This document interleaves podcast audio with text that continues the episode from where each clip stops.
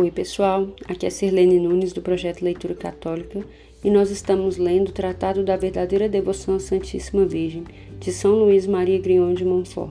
Em nome do Pai, do Filho e do Espírito Santo. Amém. A vossa proteção recorremos, Santa Mãe de Deus. Não desprezeis as nossas súplicas e nossas necessidades, mas livrai-nos sempre de todos os perigos. Ó Virgem gloriosa e bendita. Amém. Em nome do Pai, do Filho e do Espírito Santo. Amém.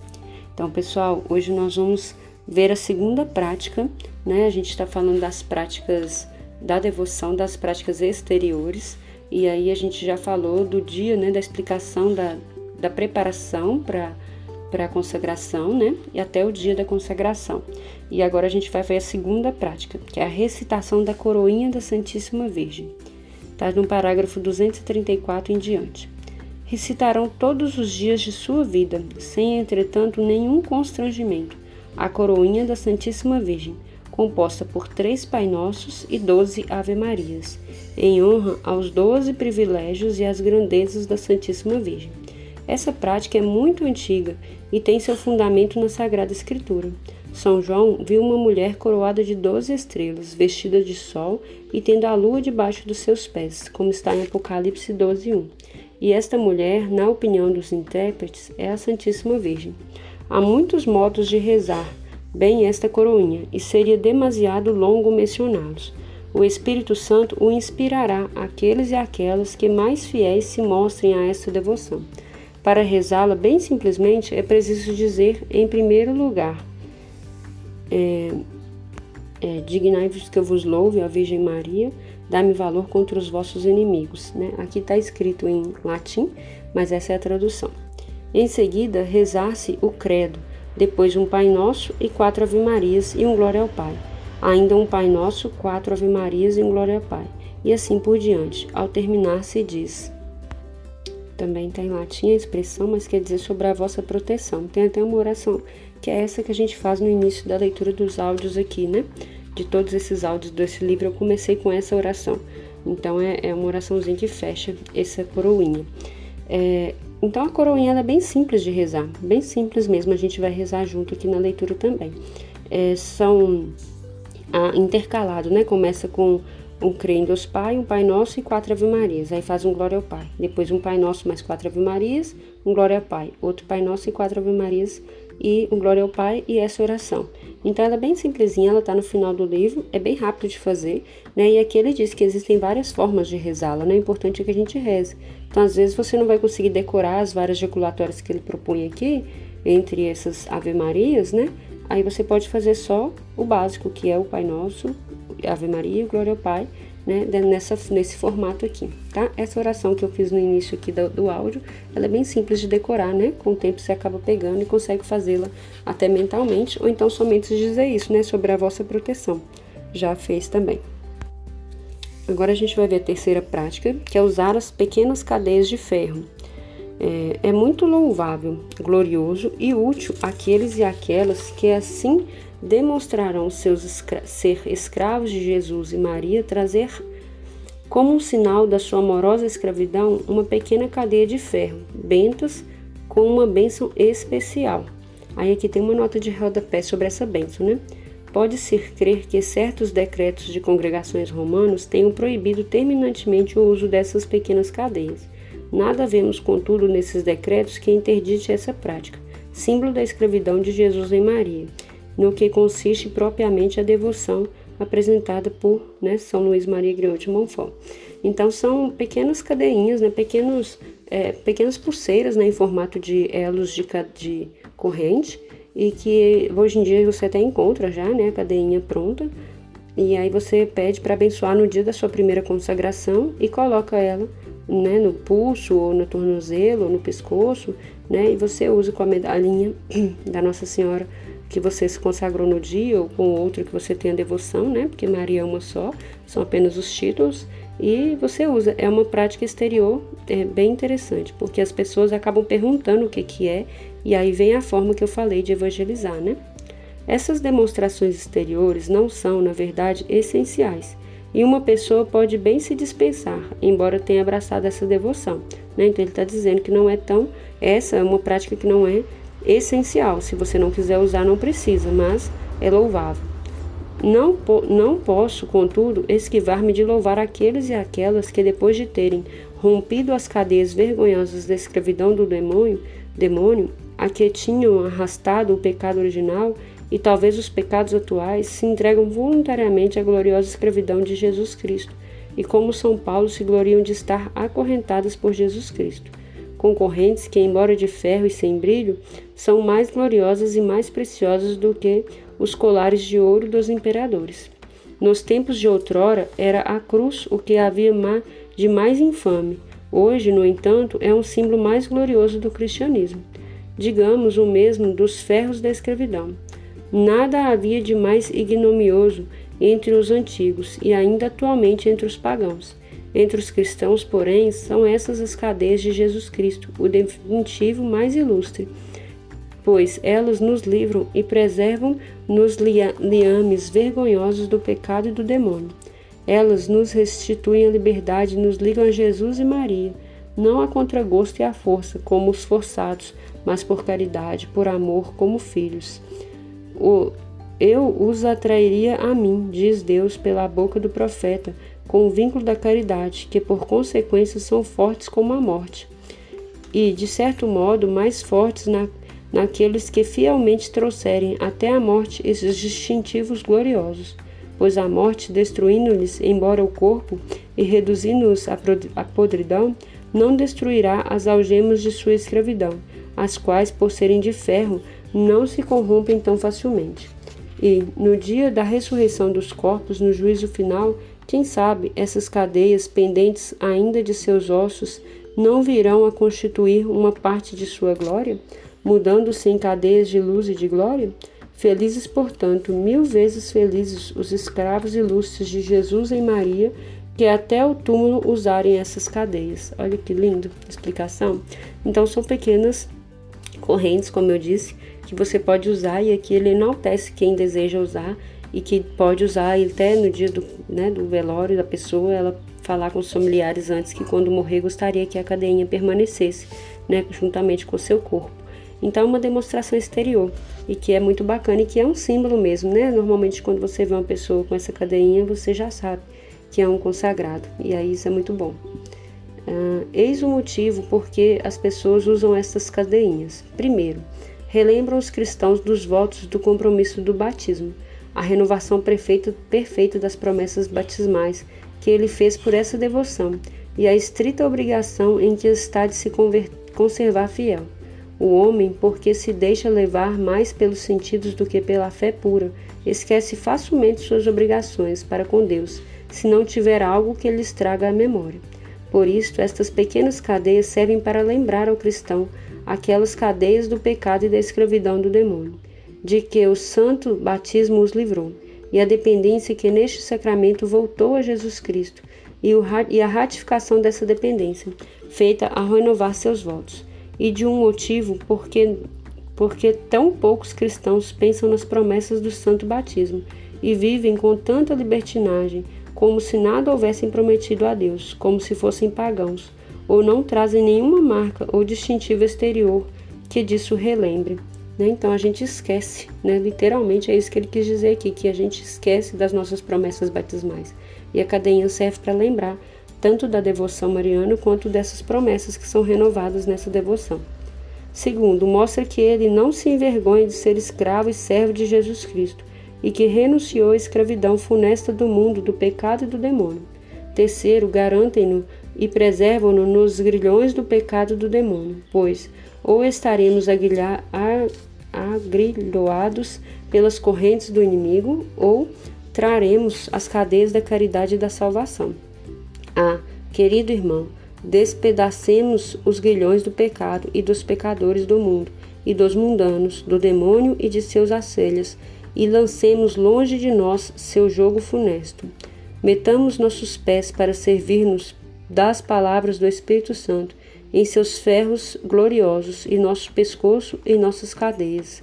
Curvemos os nossos ombros e carreguemos a sabedoria que é Jesus Cristo e não nos enfademos de suas correntes. Notareis que o Espírito Santo, antes de dizer Estas palavras preparam a alma, a fim de que ela não rejeite o importante conselho. Eis as suas palavras: Ouve, filho, e recebe uma sábia advertência, e não rejeiteis o meu conselho, como está em Eclesiástico 6:24. Permiti, caríssimo amigo, que me una aqui ao Espírito Santo para dar-vos o mesmo conselho. Suas cadeias são cadeias de salvação. Jesus Cristo depende da cruz e deve atrair tudo a si, e tudo de bom e de mau grado será atraído. Do mesmo modo, ele atrairá os reprodos pelas correntes dos seus pecados, para acorrentá-los como forçados e como forçados e demônios, a sua ira eterna e a sua justiça vingadora. Nos últimos tempos, porém, atrairá especialmente os predestinados pelas cadeias da caridade estes amorosos escravos de Jesus Cristo ou acorrentados de Jesus Cristo podem usar suas cadeias ou no pescoço ou no braço, ou na cintura ou nos pés. O padre Vicente Carafá, sétimo general da Companhia de Jesus, falecido em odor de santidade no ano 1643, usava como sinal de sua escravidão um círculo de ferro nos pés e dizia que lamentava não poder arrastar publicamente os grilhões. A Madre Inês de Jesus, a quem já nos referimos no número 170, trazia sempre uma corrente de ferro na cintura.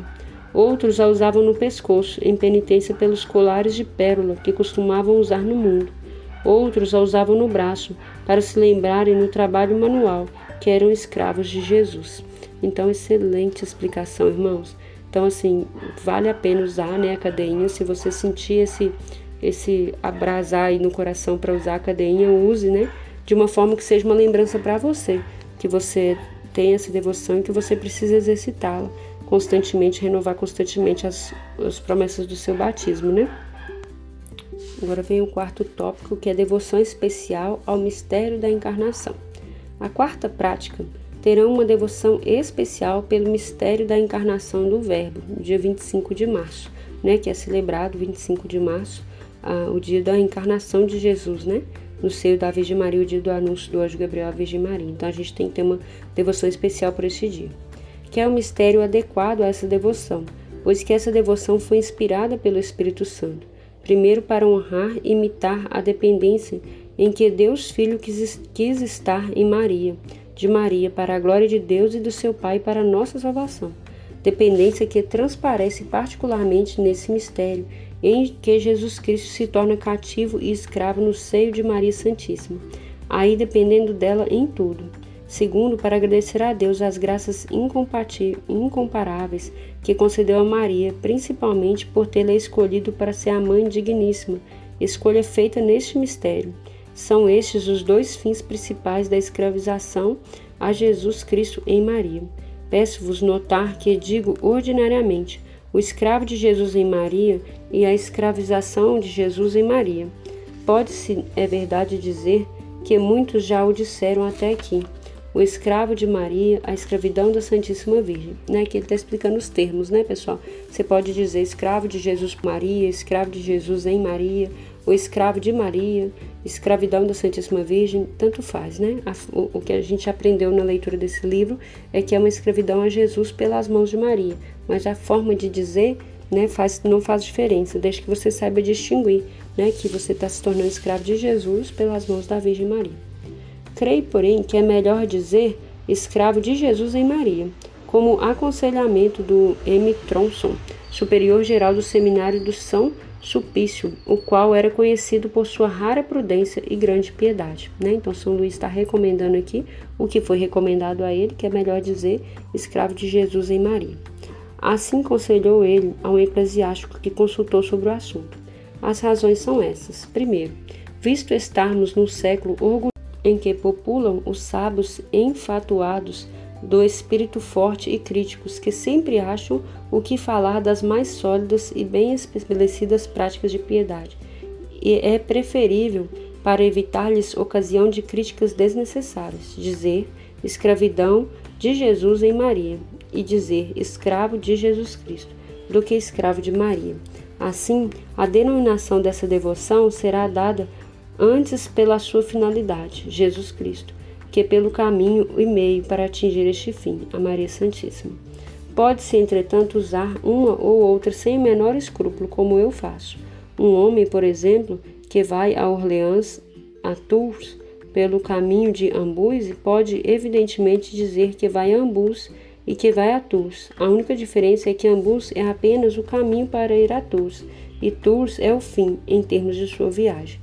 Né? Então ele está explicando aqui a questão da nomenclatura da devoção. Né? Segundo, como o principal mistério que se celebra a, em honra nessa devoção é o mistério da encarnação, no qual só se pode contemplar Jesus em Maria e encarnado em seu seio, é mais adequado dizer escravidão de Jesus em Maria de Jesus residindo e reinando em Maria, conforme a bela oração de tantos homens célebres. Ó Jesus, vivendo em Maria, vinde e vivei em nós, em vosso espírito de santidade. Aqui é um exemplo de uma oração que ele dá, né? Terceiro, este modo de falar patenteia ainda mais a união íntima entre Jesus e Maria. Tão intimamente estão unidos que um é tudo no outro Jesus é tudo em Maria e Maria tudo em Jesus. Ou melhor, ela já não existe, mas Jesus somente nela. E antes se separaria do sol à luz do que apartar Maria de Jesus. É assim que se pode chamar nosso Senhor, Jesus de Maria, e a Santíssima Virgem, Maria de Jesus. que bonito, né? Achei linda essa fala aqui. O tempo não, não me permite deter-me aqui para explicar as excelências e as grandezas do mistério de Jesus vivendo e reinando em Maria, ou da encarnação do Verbo. Contento-me por isso em dizer em três palavras que é este o primeiro mistério de Jesus Cristo, o mais oculto e o mais elevado, e o menos conhecido, que é o mistério que Jesus, em colaboração com Maria em seu seio, e por isso chamamos-nos pelos santos, Sala dos Segredos de Deus, né, que é uma fala de Santo Ambrósio, que fala sobre a encarnação. Né? Escolheu todos os eleitos, que foi neste dia que ele operou todos os mistérios subsequentes de sua vida, pela aceitação deles. Por conseguinte, este mistério é um resumo de todos os mistérios e contém a vontade e a graça de todos. Este mistério é, enfim, o trono da misericórdia, da liberdade e da glória de Deus. O trono da misericórdia de Deus, porque já não podemos aproximar-nos de Jesus senão por Maria. Não podemos ver Jesus nem falar-lhe senão por intermédio de Maria. Jesus atende sempre a sua querida mãe e concede sempre sua graça e sua misericórdia aos pobres pecadores. Chegamos-nos, pois, confiadamente ao trono da graça. É o trono da sua liberalidade por Maria, porque este novo Adão, enquanto permaneceu neste verdadeiro paraíso terrestre, Aí realizou ocultamente tantas maravilhas que nem os anjos nem os homens as compreendem. Por isso os santos chamam, chamaram Maria de magnificência de Deus, como se Deus só fosse magnífico em Maria.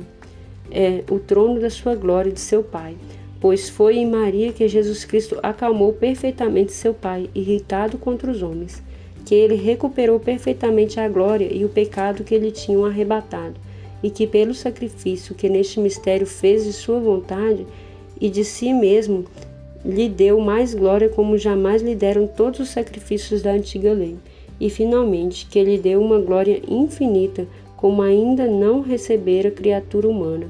Ai, muito linda essa explicação, né, pessoal? Então, uma devoção muito especial a esse dia 25 de março, que é celebrado o dia da, da Anunciação do Anjo, o dia da encarnação, né, de Jesus no seio da Virgem Maria. E é algo que a gente faz já anualmente na igreja, mas é bom que se tenha uma grande devoção esse dia, porque é o fundo dessa, desse método de consagração. É, eu espero que a leitura de hoje enriqueça a sua vida espiritual. Na próxima, nós vamos continuar falando das práticas exteriores. Deus te abençoe. Em nome do Pai, do Filho e do Espírito Santo. Amém.